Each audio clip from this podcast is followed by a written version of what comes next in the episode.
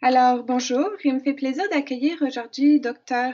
Euh, Jessica Claveau pour nous parler euh, des patients absents à leur rendez-vous, impact sur l'accessibilité de nos services cliniques et pourquoi ne viennent-ils pas? Alors, euh, ce podcast a lieu dans le cadre de la série de podcasts du réseau en Québec. Docteur euh, Claveau est médecin de famille à Montréal, ancienne résidente à l'UMF Maisonneuve-Rosemont. Alors, sans plus tarder, je laisse la parole à Docteur Claveau. Merci beaucoup. Alors, comme on l'a dit, je viens vous parler d'un projet de recherche que j'ai fait lors de ma résidence à l'UMF Maisonneuve-Rosemont euh, avec deux autres de mes collègues résidents. Notre questionnement, en fait, dans ces années-là, puis euh, même encore aujourd'hui, on a remarqué qu'il y avait beaucoup d'emphase sur l'accessibilité aux soins de santé, autant dans les médias que dans les politiques gouvernementales.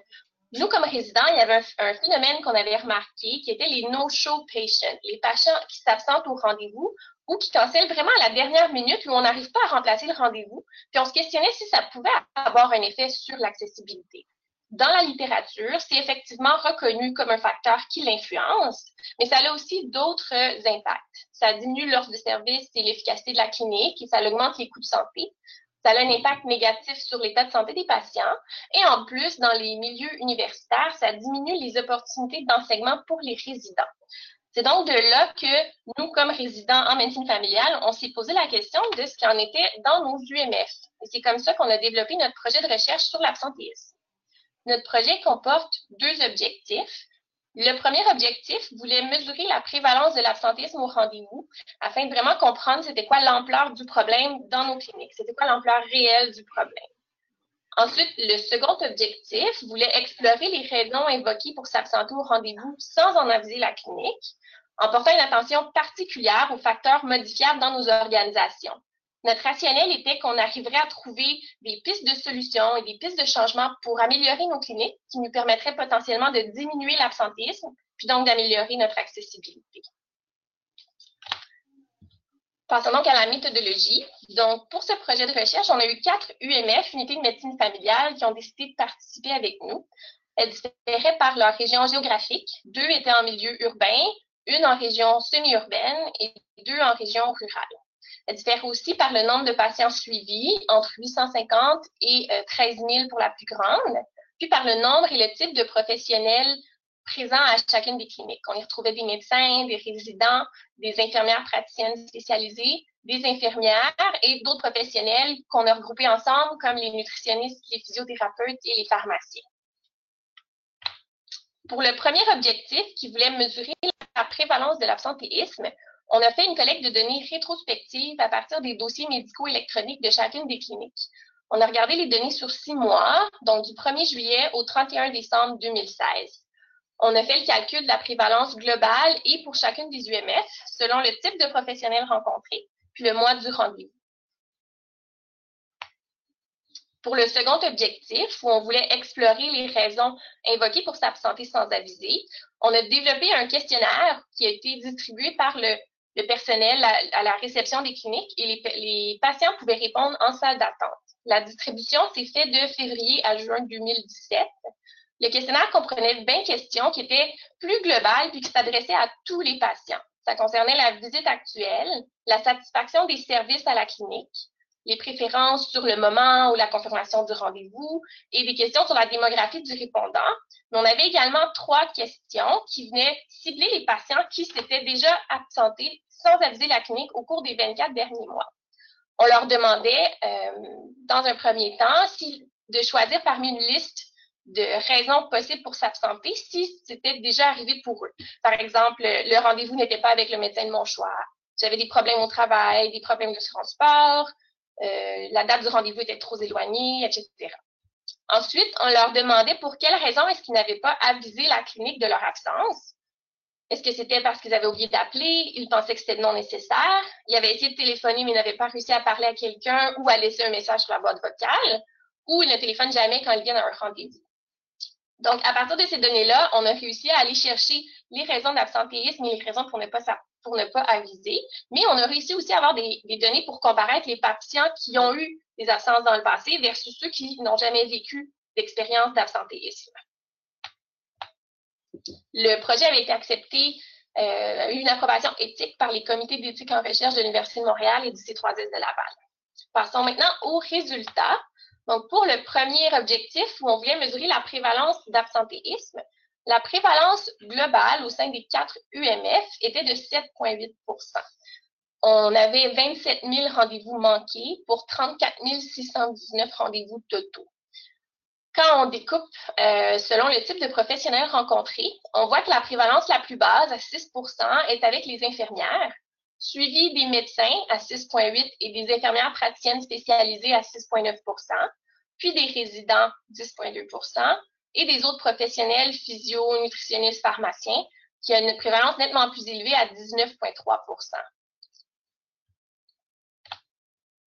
Pour le second objectif, où on voulait euh, explorer les raisons d'absentéisme, on a réussi à avoir 1757 questionnaires complétés dans les quatre cliniques pour un taux de participation assez bon de 91% Parmi euh, ces questionnaires-là, 19% avaient rapporté avoir manqué un rendez-vous au cours des 24 derniers mois. Pour ce qui est des caractéristiques des répondants, lorsqu'on regardait les patients absents versus les patients qui n'avaient jamais été absents, on remarque que les patients absents étaient plus jeunes, qu'ils étaient plus nombreux à considérer leur état de santé comme passable ou mauvais, qu'ils étaient moins satisfaits en général des services de la clinique et qu'ils préféraient presque unanimement avoir une confirmation de leur rendez-vous. Il n'y avait pas, par contre, de différence entre les deux groupes pour le moyen de communication préféré. Pour les deux, ils préféraient l'appel téléphonique. Pour ce qui est des raisons d'absentéisme, nous les avions divisées en deux catégories, les raisons d'ordre personnel puis les raisons d'ordre organisationnel. Notre logique était qu'on se disait qu'on aurait seulement des pistes de solutions et d'amélioration pour les cliniques à partir des raisons organisationnelles. Les raisons, euh, la raison qui a été le plus fréquemment notée, c'était que le problème était résolu avec près de 23% de patients ayant coché cette raison. C'est ensuite suivi des obligations professionnelles. Ces deux raisons étaient au niveau des raisons personnelles. Parmi les autres raisons personnelles qui ont été choisies en ordre d'importance, on retrouve la consultation dans une autre clinique, les problèmes de transport, l'obligation familiale et la maladie, tous en 14 et 15% Puis, en moindre prévalence, mais quand même, le peur d'avoir un résultat, puis la peur de passer un test autour de 4% pour ce qui est des raisons organisationnelles, celle qui était la plus fréquente était le moment du rendez-vous avec 17% de oui.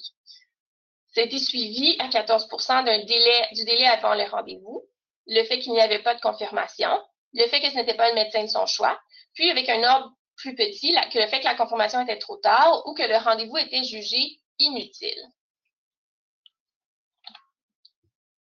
Ensuite, lorsqu'on a demandé aux patients leur raison de ne pas aviser de l'absence, la très grande majorité, avec 50, presque en fait plus de la moitié des patients, à 55% avaient oublié d'appeler. Il y avait aussi 9% des patients qui jugeaient que c'était non nécessaire et 3 qui, qui ne téléphonent jamais lorsqu'ils s'absentent. Puis d'un autre côté, on avait presque 20% des patients qui avaient, essayé d'appeler, mais qui n'avaient pas été capables de rejoindre quelqu'un ou de laisser un message. Donc, c'est quand même une bonne proportion de gens qui ont quand même essayé d'aviser la clinique de leur absence. Passons maintenant à la discussion. Pour ce qui est de la prévalence d'absentéisme, nous, comme résidents, c'est sûr qu'on s'intéressait à notre taux de résidents versus les autres professionnels comme les médecins ou les IPS. Notre taux était légèrement plus élevé. Une des explications probables, c'est probablement la continuité des soins. Comme résident dans notre parcours, on est appelé à aller faire des stages à différents moments, puis on doit s'absenter de l'UMF. On n'est donc pas tout le temps disponible pour nos patients quand ils en ont besoin. Donc, ça a probablement brimé un petit peu le lien de confiance. Puis c'est peut-être pour ça que les patients se sentent moins euh, obligés d'aviser ou se sentent moins mal de manquer un rendez-vous sans aviser.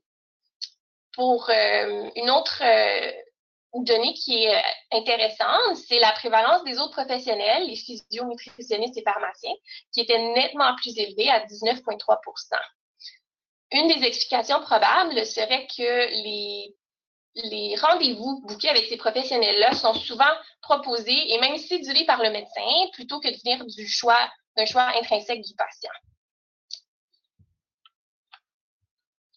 Ensuite, pour le second objectif, les raisons d'absentéisme, à travers les raisons, on voit qu'il y avait plusieurs pistes de solutions possibles qu'on est capable de déduire. Au niveau organisationnel, on se dirait que probablement qu'on pourrait améliorer les plages horaires ou même offrir un accès avancé, étant donné que la raison la plus fréquente, c'était le moment du rendez-vous. Une des raisons qui, avait été notée souvent, c'était que la confirmation du rendez-vous n'avait pas été faite ou était trop tard. Donc, ça, montre l'importance de confirmer, d'avoir une confirmation systématique faite au bon moment. Ce qu'on rappelle en plus que parmi les patients euh, absents, lorsqu'on comparait les patients absents versus les non-absents, presque tous les absents, à 91 si je me souviens bien, voulaient avoir une confirmation.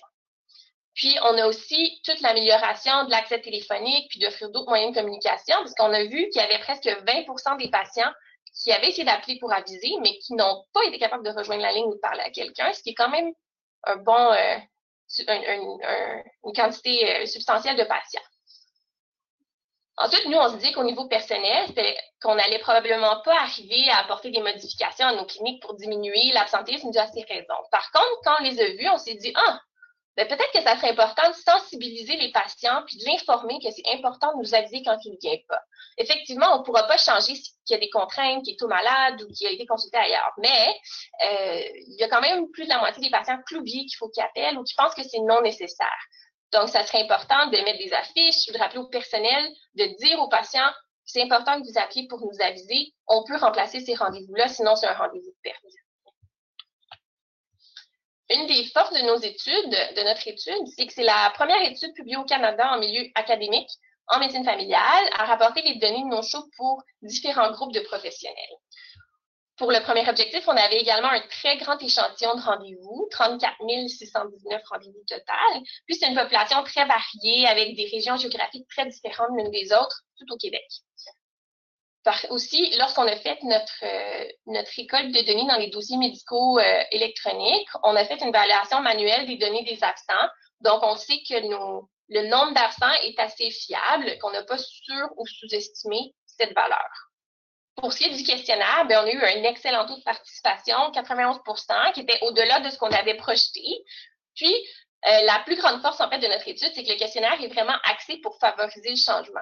Nous, on a, vraiment l'impression qu'en donnant les résultats personnalisés à chacune des cliniques, ils vont être capables d'apporter des changements à leur clinique en fonction de leur clientèle et des problématiques qu'ils ont localement. Pour ce qui est des limitations, pour le premier objectif, bien, on avait fait une validation des données des absents, mais on n'avait pas fait de validation des données pour les patients présents à leur rendez-vous. Euh, avec 34 000 rendez-vous, ça aurait été difficile de faire la validation manuelle. Il y avait aussi pour le questionnaire, pour le second objectif, une possibilité de billet de rappel ou de don-déclaration parce qu'on demandait aux patients s'ils se souvenaient avoir manqué un rendez-vous dans les 24 derniers mois. Aussi, le questionnaire n'était pas validé. Par contre, l'équipe de recherche l'avait révisé pour être sûr qu'il soit clair, pertinent et facile à comprendre. Possiblement qu'il y a eu un biais de sélection lors de la distribution. Les consignes disaient à la réception de donner systématiquement à tous les patients qui se présentent, mais on sait bien que lors des heures achalandées, c'est possible que ça n'ait pas été respecté. Finalement, euh, le questionnaire était écrit et seulement en français, donc possiblement qu'on avait exclu un groupe de population euh, qui ne savent pas lire ou qui ne parlent seulement en anglais, mais notre taux de refus très faible nous laisse croire que notre tendance et nos résultats sont très fiables. Donc, en conclusion, euh, l'absentéisme, c'est un problème complexe qui a un impact majeur sur l'accessibilité des soins. Dans nos unités de médecine familiale, près de 1 patient sur 12 manque son rendez-vous. Ça vient impacter, entre autres, nos opportunités d'enseignement avec les résidents. Les raisons pour manquer un rendez-vous sans en sont variées, puis soulignent l'importance d'optimiser nos cliniques puis de sensibiliser le patient. Euh, nous, on est convaincus que les résultats personnalisés pour chacune des cliniques vont leur permettre d'implanter des changements locaux adaptés à leur clientèle et à leur clinique afin de diminuer l'absentéisme puis euh, d'augmenter l'accessibilité aux soins de santé. Merci beaucoup. Alors, euh, merci, docteur Claveau. Au nom du réseau 1, euh, je vous remercie pour votre participation puis votre disponibilité à faire euh, ce, podcast. également, tous nos podcasts sont disponibles sur Podbean, Apple Store, Google Play et sur notre site internet, donc réseau1québec.ca. pour toute question ou si vous avez des idées pour des webinaires, ou podcast à venir, écrivez-nous à webinaire au pluriel à commercial réseau québecca Et enfin, pour connaître nos activités et devenir membre du Réseau 1 Québec, vous pouvez le faire sur le site web réseau1québec.ca. Merci et bonne journée.